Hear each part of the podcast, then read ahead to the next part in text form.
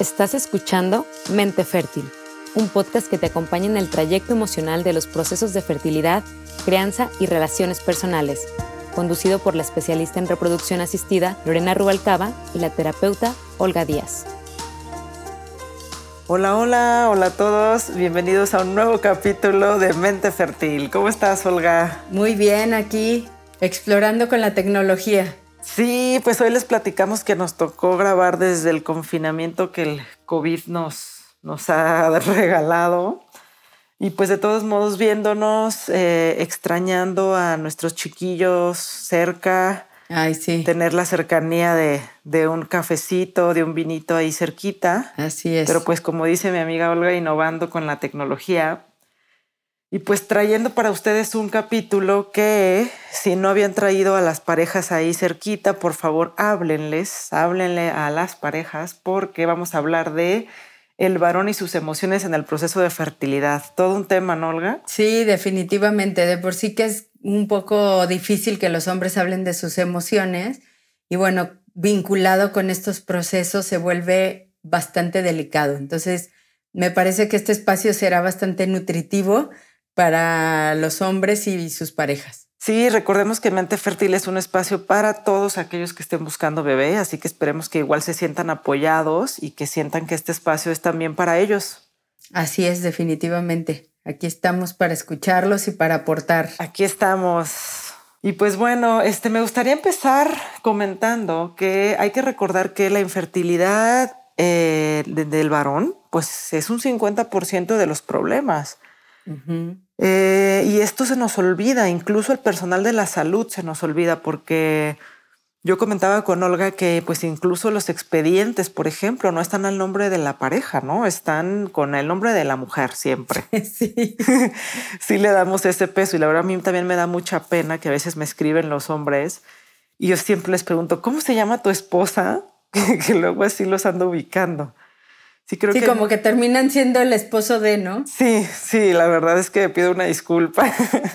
este, pues de todo aprendemos y todo vamos a intentar mejorar día con día. Y pues esta parte es que, que se nos olvida es algo que, que, justo tenemos que recordar, porque el varón aporta ese 50% de posibilidades o de no posibilidades de embarazo. Es el 50% del problema, si lo queremos ver así. Y hay que también recordar que la infertilidad es una enfermedad definida así por la Organización Mundial de la Salud, que pues obviamente nadie decirle tenerla, así como el coronavirus nadie desea tenerlo, pero existe igual la infertilidad.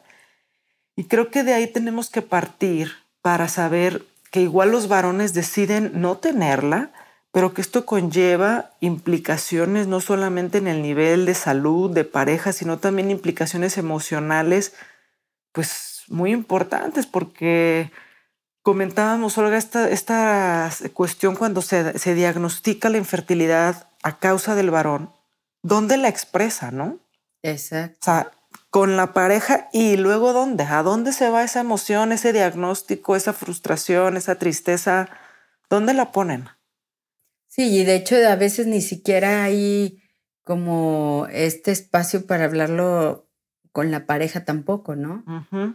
O sea, como que se vuelve mm, a veces una barrera entre ellos mismos y un obstáculo más, además de el físico, ¿no? O sea, además de, de la realidad física que están viviendo, como que esta imposibilidad de eh, hablar y ponerse desde un lugar vulnerable, pues hace que incremente, o sea, un obstáculo adicional dentro del proceso de, de fertilidad. Y pues luego si te vas a los amigos, a este círculo masculino que no es a todos, pero que sí a muchos, pues desafortunadamente nos encontramos con esta relación de infertilidad y pérdida de virilidad, de masculinidad, que también termina siendo muy tóxica.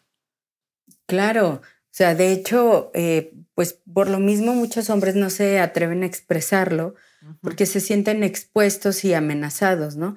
Porque no sabes en qué momento, digamos, que va a ser usado en tu contra.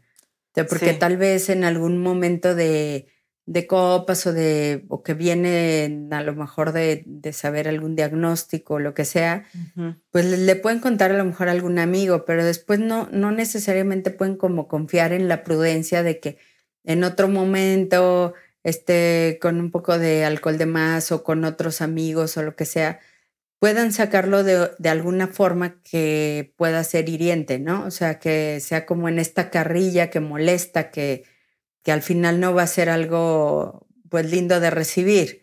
Entonces al final pues prefieren mejor no, no, no hablarlo, ¿no? Sí, creo que así como nosotros tuvimos ese movimiento de Me Too, la verdad, contra muchas, muchas cosas que no nos parecían, digo, no nos toca a nosotros promover, pero estaría totalmente validado, ¿no? O sea, empezar a, generar nuevas masculinidades y estos movimientos que son muy dañinos para, para la masculinidad actual y que no lo enseñan en las escuelas. Esta carrilla hiriente y relacionando mucho la virilidad con temas que no tienen nada que ver. Exacto, y mucho relacionado con el no sentir, ¿no? O sea, soy más hombre mientras menos expreso mi emoción. Mientras no lloro. Cuando, pues al final no tiene nada que ver, ¿no? O sea, al revés, yo creo que en, en mi experiencia como terapeuta sí he visto que acerca muchísimo más a las parejas cuando los hombres son capaces de tocar su vulnerabilidad y demostrarla y la otra persona se muestra muchísimo más comprensiva, menos defensiva, o sea, porque al final muchas veces los hombres están defendiendo algo y esa defensa provoca ciertas agresiones a la pareja, ¿no? Y entonces al final, en lugar de acercarse, se van alejando y, pues puede ser un proceso mucho más difícil y empieza a ser incluso a veces hasta tortuoso, ¿no? Sí, porque se sienten pues muy solos de, de no tener este apoyo, tal vez este acompañamiento pues sabemos que nosotras tenemos foros y foros y hay blogs y páginas, pero, pero ellos dónde las ponen? Si, si de repente no encuentran ese espacio primero en la pareja, bueno, que creo que con lo que hemos platicado no tendría que ser primero en la pareja, tendría que ser primero con ellos, aceptarlo y luego ya poder expresarlo.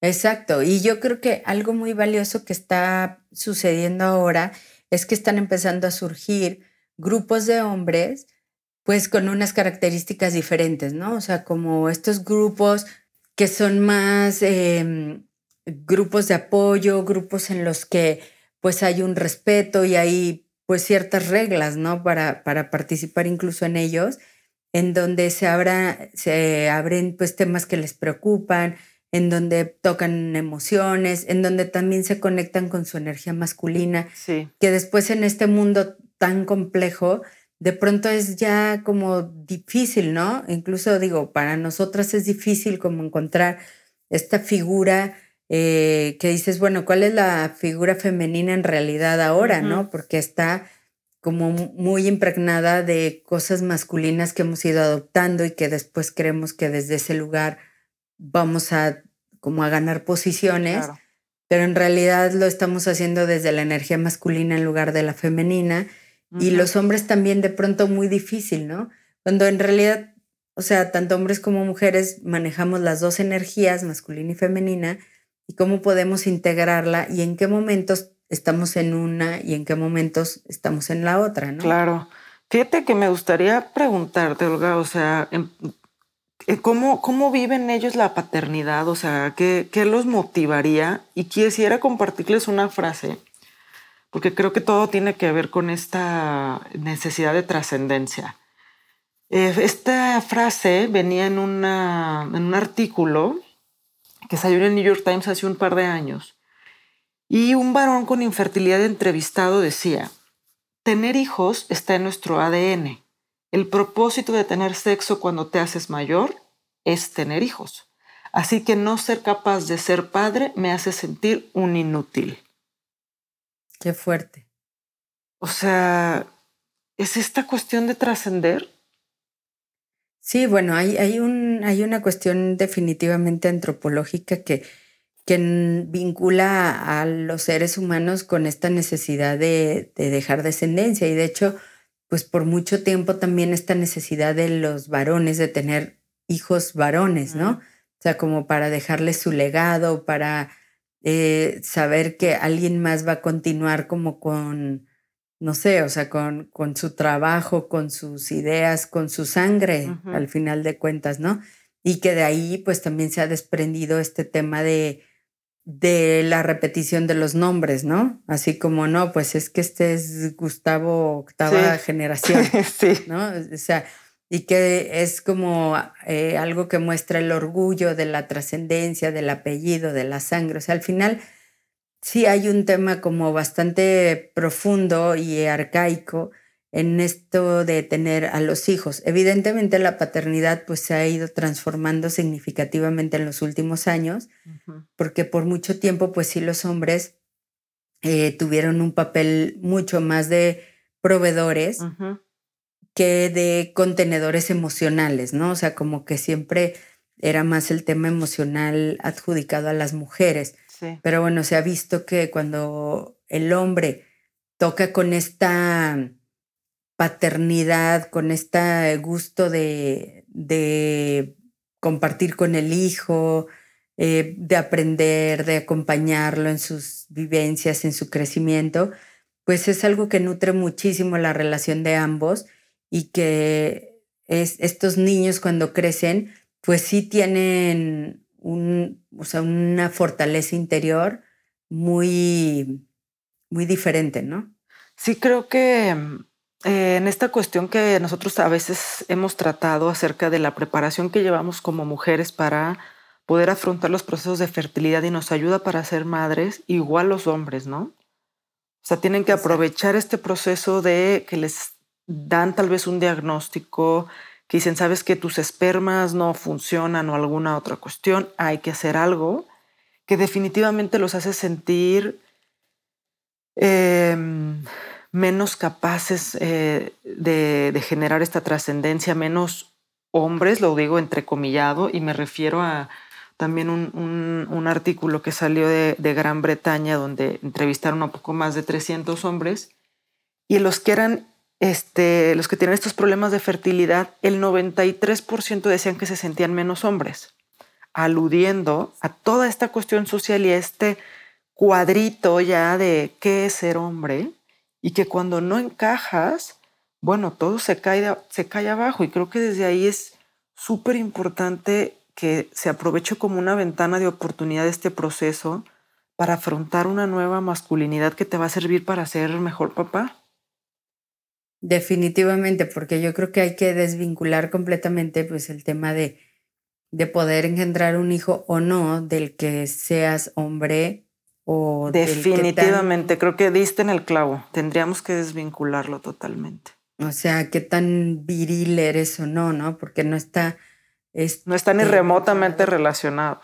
No, y, y yo creo que también en esto, no sé, yo ahí tengo una pregunta que nosotros al al principio cuando, digo, de hecho la primera vez que, que vimos este tema de la fertilidad fue con una amiga doctora que nos dijo, no, no, no, a ver si ustedes ya llevan seis meses intentándolo y no, no ha pasado, lo más fácil es que se diagnostique él. Entonces tú mañana ve y hazte una espermatobioscopía y ahí tú vas a ver si hay algo fuera de rango, vete de inmediato con un especialista.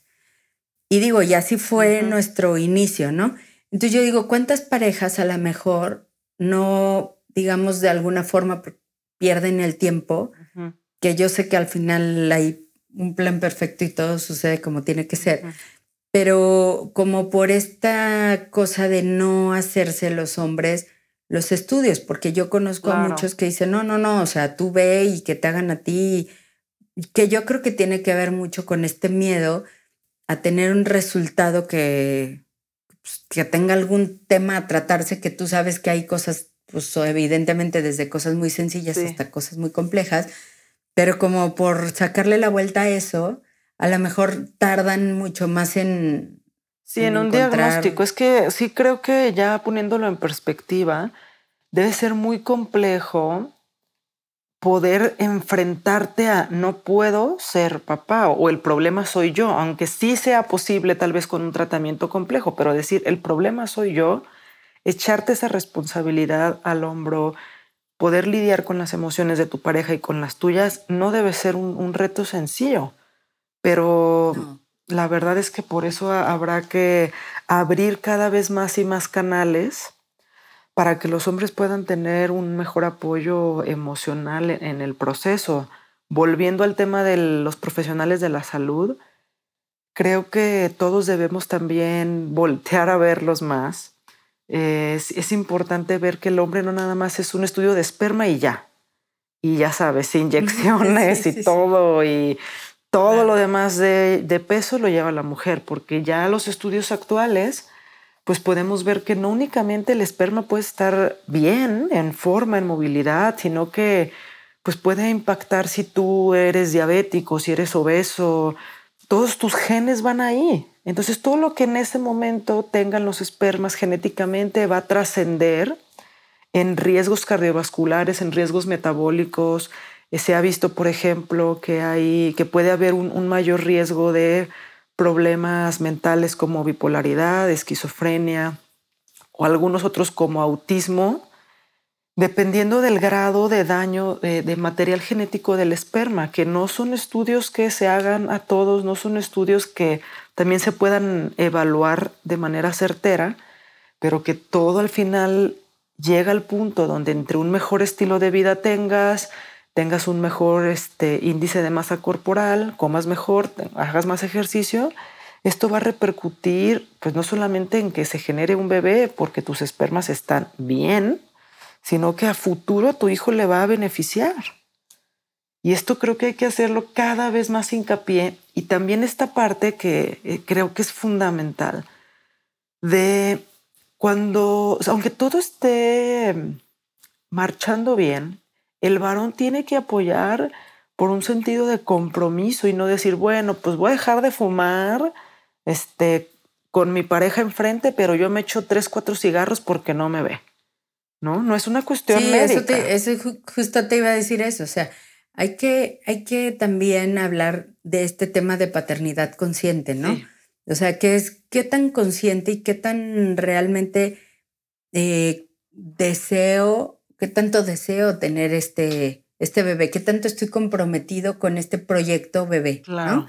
Porque al final, eh, muchas veces, pues a lo mejor te llegarán a ti mujeres que vienen arrastrando a los esposos o algunas otras que ni siquiera son acompañadas por ellos. Y entonces dices, bueno, pues ahí ya se está generando una pauta de relación de lo que va a suceder. O sea, esa es una foto de lo que va a pasar. Claro. O sea, esta cuestión yo la veo cada vez más y se lo he dicho a algunos de mis pacientes que los felicito porque van a las consultas, al 99% de las consultas juntos. Yo sé que algunas veces por cuestiones de chamba no se puede, pero hay ocasiones en que yo conozco a la pareja hasta el día que va a firmar el consentimiento de in vitro o hasta el día que va a dejar la muestra y firman. O sea, hasta ese día los conozco.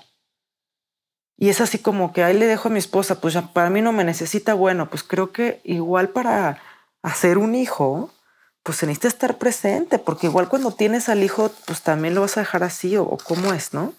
Sí, no, no, no, por supuesto. Ahí yo creo que ya se está generando justo esta pauta de vínculo en el que se asume más pues que el hijo es de la mujer y como si él su participación fuera menor, ¿no? Y tú hablabas al principio, o sea, tal cual es el 50 y deberíamos de asumirlo hombres y mujeres, que es el 50, o sea, así como el bebé tiene el 50% de tus genes, pues también la responsabilidad hay que asumirla que es el 50%, ¿no? Y cómo, cómo nos vamos a repartir las tareas y no solo en el sentido de la atención al niño, porque pues yo creo que darle de comer, vestirlo y eso, aunque a veces pueda parecer complicado, termina siendo la parte más fácil. O sea, en este tema de responsabilidad emocional, de contención, de, de ponernos de acuerdo en qué vamos a hacer con el berrinche, con el colegio, con los abuelos, con, o sea, hay muchísimas cosas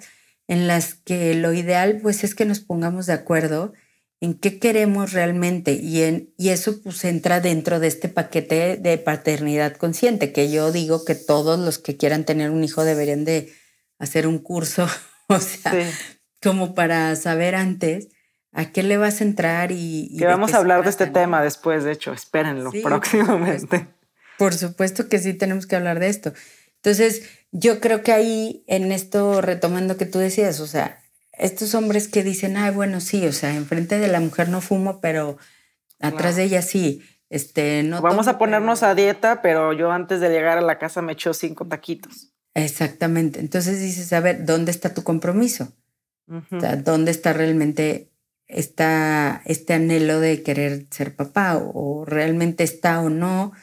O, lo estás haciendo por ella? Y yo creo que eso es muy importante hablarlo antes, porque si no, después se va a volver una pesadilla. Y sí creo que hay muchos hombres que terminan yéndose por lo mismo, porque no dijeron que no a tiempo, ¿sabes? Claro. Sí, en, esta parte, eh, ya una vez que, tomando en cuenta, pues que, que ya dijimos que la infertilidad es, es, una enfermedad y que así como te puede dar cualquier otra enfermedad, te va a mover tu ritmo de pareja, tu ritmo de vida, tu ritmo de trabajo, también lo va a hacer la infertilidad. Por supuesto. Pero ¿qué les aconsejarías? O sea, una vez que ya tienen el diagnóstico, ¿qué herramientas les aconsejarías a estos varones para, para poder afrontarlo?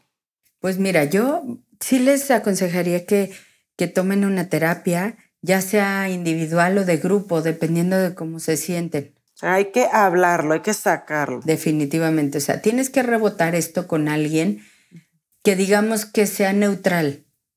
O sea, yo entiendo que a lo mejor habrá algunos hombres que puedan tener algún buen amigo a quien contárselo, ¿no? Este, pero yo creo que alguien que no te conozca de nada, ¿no? Eh, empezando por ahí, y que también sabes que, pues, que tiene una preparación de acompañamiento.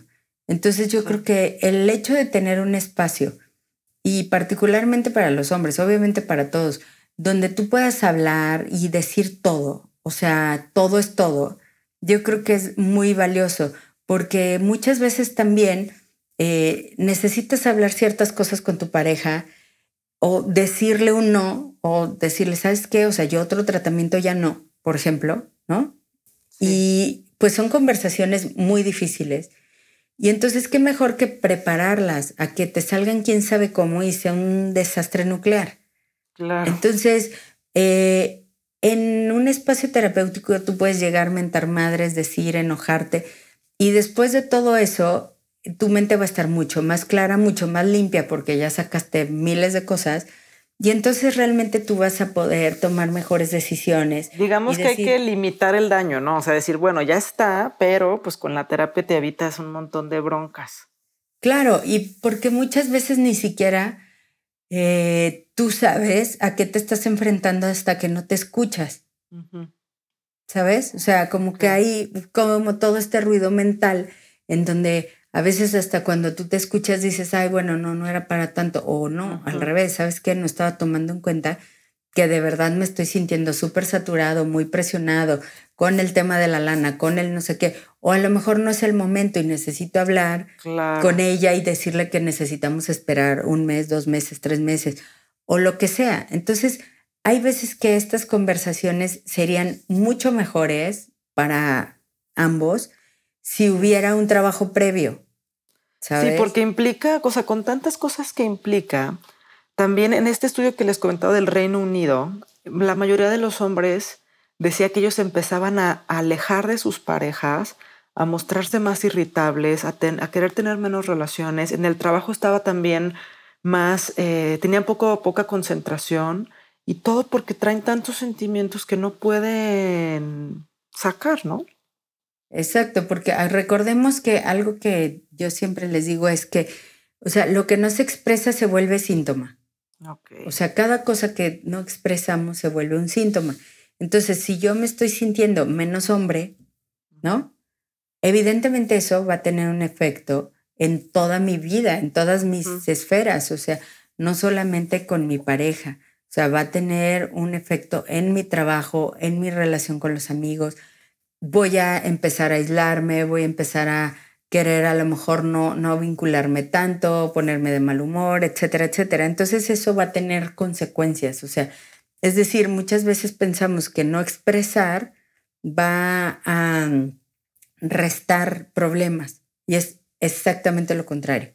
O sea, porque por no enfrentar un, una conversación difícil o por no quererme sentir vulnerable, y expresar mi dolor, mi tristeza o lo que sea, genero toda una serie de consecuencias que terminan siendo una avalancha y terminan siendo muchísimo más dañina que si al principio del evento hablo de la emoción, de lo que me pasa, de lo que me gustaría, de lo que necesito, porque muchas veces también en la pareja es muy importante poder establecer como acuerdos de comunicación en donde yo pueda decir, a ver, me siento así y lo que necesito de ti es esto, ¿no? Porque muchas veces he conocido personas que dicen, no, no, o sea, es que no le digo porque nada más le empiezo a decir y me quiere resolver y me quiere decir cómo hacerle. Y de que se vale todo, ¿no? O sea, que en ese espacio se vale sentirte triste, sentirte enojado, sentirte frustrado. Exactamente, entonces por eso es tan importante poder tener un espacio personal en donde puedas abrir esto. Ahora, si te sientes más cómodo en grupo, pues también buscar un grupo de hombres en donde se abran pues, los temas que cada uno necesite y donde también te sientas acompañado, escuchado, comprendido, etcétera, etcétera, ¿no? Entonces se me hace fundamental que los hombres busquen espacios y digo, y las mujeres evidentemente también, ¿no? Pero en este programa que estamos hablando específicamente de ellos, sí se los recomendaría ampliamente porque les va a traer, eh, digamos, beneficios, no solo en este tema, sino en muchas áreas de su vida. Sí, o sea, siempre hay que estar haciendo énfasis en que este proceso de infertilidad puede ser una ventana de oportunidad para mejorar sus herramientas emocionales, para mejorar su comunicación de pareja, para crecer como personas.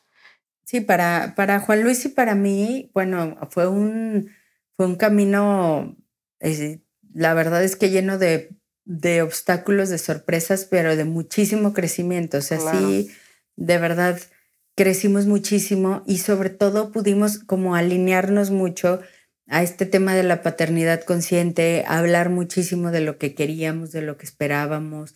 Y aún así, evidentemente, siempre vas a tener sorpresas, pero no es lo mismo cuando ya hablaste de muchas cosas que cuando no has hablado y de repente es voltear y decir, ¿qué, ¿Qué dijo? O sea, ¿de dónde sacas eso? Claro, volviendo al punto, o sea, desde que estás planeando tener un bebé, ahí como lo comentábamos en otro capítulo, tendríamos que decir, bueno, ¿y qué pasa si no podemos, no? ¿Qué pasa si eres tú? ¿Qué pasa si soy yo? Así es.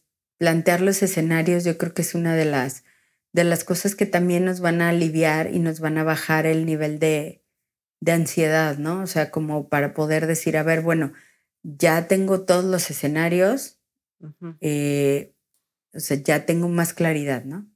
Y ya no entras así tan de lleno, ¿no? Sí, no, no, ya no hay tanta... Sorpresa. Sí, tantos picos, ¿no? Emocionales, o sea, porque de por sí es un proceso intenso, entonces yo creo que aprender a regularlo y tenerlo como en este sintetizador te ayuda bastante, y más cuando sabes qué está pasando con la otra persona porque eso es algo muy, muy importante. Cuando yo no sé qué le pasa al otro, o sea, no sé si tiene que ver conmigo, con él, con su historia, o sea, es mucho más sanador cuando yo puedo saber, porque entonces me puedo desprender y decir, ah, ok, eso no tiene que ver conmigo, es su tema, ¿no? Sí, sí, porque también nos podemos hacer muchísimas ideas en la cabeza y que ellos tal vez no quieran ahorita empezar un proceso de fertilidad, por ejemplo, porque traen mucha presión en la chamba, ¿no? No te la dicen y ya. Sí, y nosotros podemos empezar a interpretar de no, es que entonces en realidad no quiere, y, pero él me había dicho que sí, y no sé qué, no sé cuánto. Entonces, hablar y decir la verdad, o sea, es yo creo que lo que nos puede salvar en muchos casos, ¿no? Sí, y, que, bueno, dándole un, giro a, a, este tema que creo que también es muy importante tocar, ¿qué hacer o qué, más bien qué consejos les daríamos a estos varones que nos están escuchando acerca de cómo apoyar a su pareja, porque también puede ser que ellos tengan los mejores espermas del mundo, que no tengan ningún problema, pero hay un problema con la pareja y cómo se, debe acompañar. La verdad es que también eh, de ese lado me han tocado historias muy desafortunadas y creo que cosas como, pues no te preocupes, ya llegará, no te preocupes, fulanita tiene mil hijos, este, y, eh, pues nosotros somos, tenemos todo, o sea, rápido va a llegar, o sea, estas cuestiones y ves a, la, a la chava súper frustrada, llorando y no ves esa empatía, porque a veces hay parejas que no le dan la dimensión que esas lágrimas están requiriendo en ese momento, ¿no? ¿Qué consejo les darías para acompañar? Yo creo que, que la palabra clave la acabas de decir tú, que es la empatía. O sea, es esta capacidad de poderte poner en el zapato del otro, ¿no? Como, como está esta frase tan trillada, pero que es tan cierta. O sea, poderme poner en el lugar de, de la otra persona y decir, a ver, ¿cómo me estaría sintiendo yo si a mí me estuviera pasando esto, ¿no? Entonces yo creo que una de las cosas es intentar hacer eso. Otra de las cosas es preguntar. O sea, es que luego no preguntamos, es preguntarle qué necesitas de mí. Muy importante. Porque cada persona es un mundo. Entonces, hay veces que a lo mejor yo, porque tengo unas características y una forma de ser, pues yo quiero que me abracen, yo quiero que este o necesitar espacio o estar sola o lo que sea. Exacto. O quiero ir con mis amigas o habrá personas que al revés que digan, "Oye, ¿sabes qué? O sea, quiero tener un espacio sola, quiero que no hablemos de esto con nadie. O sea, ahora sí que cada pareja y cada persona es un mundo. Pero preguntar, paso uno, preguntar. preguntar, ¿qué necesitas? O sea, ¿qué necesitas de mí? Porque no somos todólogos y la otra persona también muchas veces estamos esperando desde nuestra experiencia que el otro ya debería de saber qué hacer y no tiene ni idea qué hacer. Claro. Claro, y más con estas cuestiones tan fuertes, ¿no? Que pues obviamente los varones se sienten tristes por lo que está sucediendo con ellos como pareja, con esta eh, imposibilidad de tener un hijo de manera inmediata, pero también ver el sufrimiento de su pareja debe ser abrumador. Claro, y porque tampoco tienes como muchas herramientas o mucha información como para, para aseverar que de verdad no va a pasar nada o que sí va a pasar o no sé, o sea, al final es un viaje juntos y en este, y en este viaje es como poder estar hombro con hombro y sabiendo que la otra persona necesitará ciertas cosas y que me las puede pedir, ¿no? Claro, y, creo que en esta parte de siempre plantear los escenarios, fíjate que a mí también me, me ha pasado mucho con los pacientes, que creo que llega un punto que también los varones pierden este sentido de por qué estaban haciendo esto y lo único que, o sea, ellos siguen ahí porque ya no quieren ver sufrir a la pareja. Dicen, yo por favor, o sea, lo que ya no quiero es que ella sufra. Pero ya tal vez no es una necesidad de ellos de tener un hijo. Sí, se vuelve algo muy tóxico. Sí, porque muchas veces sí creo que para, que para los hombres, para algunos no puedo generalizar, es, digamos, más fácil soltar esa necesidad de tener un hijo que para las mujeres, que yo creo que nos pasa exactamente lo mismo que decíamos de los hombres, ¿no? O sea, que muchas veces para algunas mujeres, como este tema de no tener hijos, es como, pues entonces no sirvo como mujer y casi, casi que mi vida no tiene ningún sentido si no tengo un hijo. Y cuando hay otros mil sentidos que podemos dar a la vida, ¿no? Al margen de tener o no un hijo, que es algo maravilloso, sí, pero también entenderlo como lo habíamos dicho en, en otro de nuestros programas, eh, pues a veces también no tener un hijo es un destino, ¿no? Entonces es como, como aceptar esta realidad y reinventar ese vacío y reinventar un proyecto con la pareja, etcétera, etcétera, ¿no? Entonces, voltear y saber que hay otras N posibilidades. Entonces yo creo que por eso es tan importante la comunicación, porque definitivamente es entrar en un terreno pues no conocido, ¿no? O sea, porque para cada pareja, o sea, cuando tú estás con alguien y quieres tener un hijo, nunca estás pensando que no lo vas a poder tener. Claro, claro, definitivamente. Yo aplaudo muchísimo a todas esas parejas que aún después de cosas y procesos tan pesados de fertilidad, siguen juntos y siguen bien. Sí. Y siguen son su misma línea. Y, también se, se, vale reinventar sus límites, ¿no? Decir, bueno, nosotros habíamos quedado de que íbamos a llegar hasta este proceso, pero ya vimos que podemos con eso y queremos subir un peldaño más, pero bueno, juntos. Exacto. Sí, y, y como dar, dar esos espacios y esos tiempos, o sea, como no irte así como, porque siento que a veces es como una búsqueda frenética, ¿sabes? Como, como que es algo que no hay tregua. Y yo creo que dar espacios, dar pausas, para tener espacios. Preguntar, preguntar. Para hablar, para decir cómo vas, cómo voy, qué sigue, nos tomamos un mes, qué hacemos, ¿no? Claro. Entonces yo creo que es algo que, que sí, ojalá que quienes nos están escuchando lo valoren porque es algo en lo que te puedes desgastar demasiado. Pues sí, es algo que para nosotros es súper importante, súper importante que se sientan incluidos igual los varones en este proceso de fertilidad. Yo como parte del personal médico, créanme que gracias a, estas charlas también aprendo mucho y voy mejorando cada, cada día más para, para poder incluir a todos de la manera que se merecen. Y, pues bueno, creo que, que, esperaríamos muchísimos de sus comentarios en esta, en esta emisión del podcast, tanto de las mujeres como han notado a sus parejas, como de los varones, cómo se han sentido. Y pues una de, nuestras conclusiones es justo esa, que aquí tendrán siempre un foro abierto para sus dudas, para que platiquemos nuevos temas, para en, en algún momento invitaremos este, a, varones a, platicarnos nuestras experiencias, ¿no, Olga? Sí, por supuesto. Y, yo creo que en esto que, que, comentabas de la parte médica, yo quisiera decir que, bueno, yo algo de lo que agradecí mucho en el proceso con ustedes, pues es que, que Juan Luis pudiera estar conmigo en todo, ¿no? O sea, creo que fueron como muy contadas las cosas en las que él no pudo acompañarme y eso fue muy importante, yo creo que para los tres, ¿no? O sea, porque es como este de, pues él estuvo ahí cuando fue el trasplante de los embriones y estuvo ahí cuando es, o sea, como todo, ¿no? Y porque al final, pues él está ahí, o sea, es decir, es como, como lo quitas de la ecuación, ¿no? Claro, son, son cuestiones que se, se, tienen que ver siempre e ir mejorando y entonces esperamos igual, por favor, sus comentarios para que nosotros podamos mejorar a la par de sus emociones. Así es. Entonces, bueno, pues todos son muy bienvenidos, sus preguntas, sus comentarios, eh, ahora sí que abiertos a, a consultas, a sugerencias, a lo que necesiten.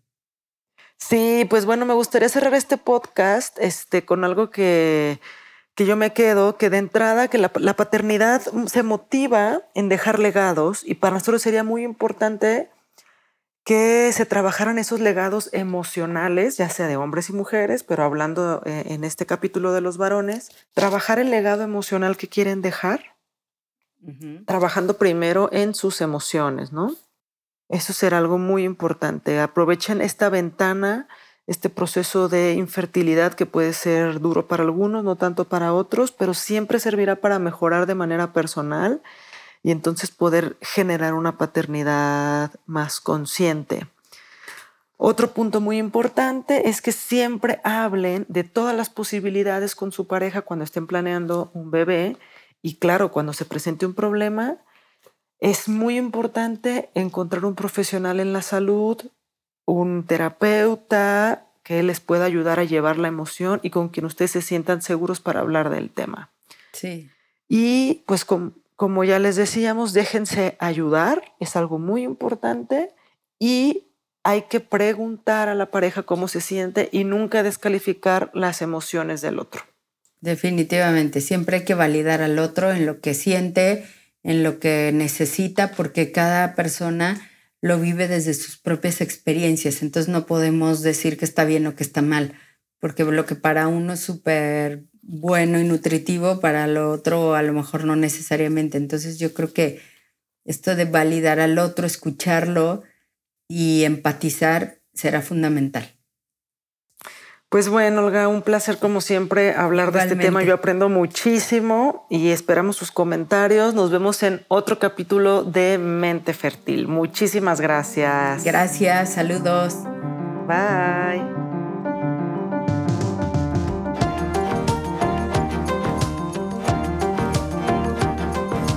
Gracias por escucharnos. Para nosotras es muy importante leer sus historias y comentarios. Encuéntranos en Facebook e Instagram como Mente Fértil Podcast o escríbenos a mentefertilpodcast.gmail.com. Te esperamos en el siguiente capítulo.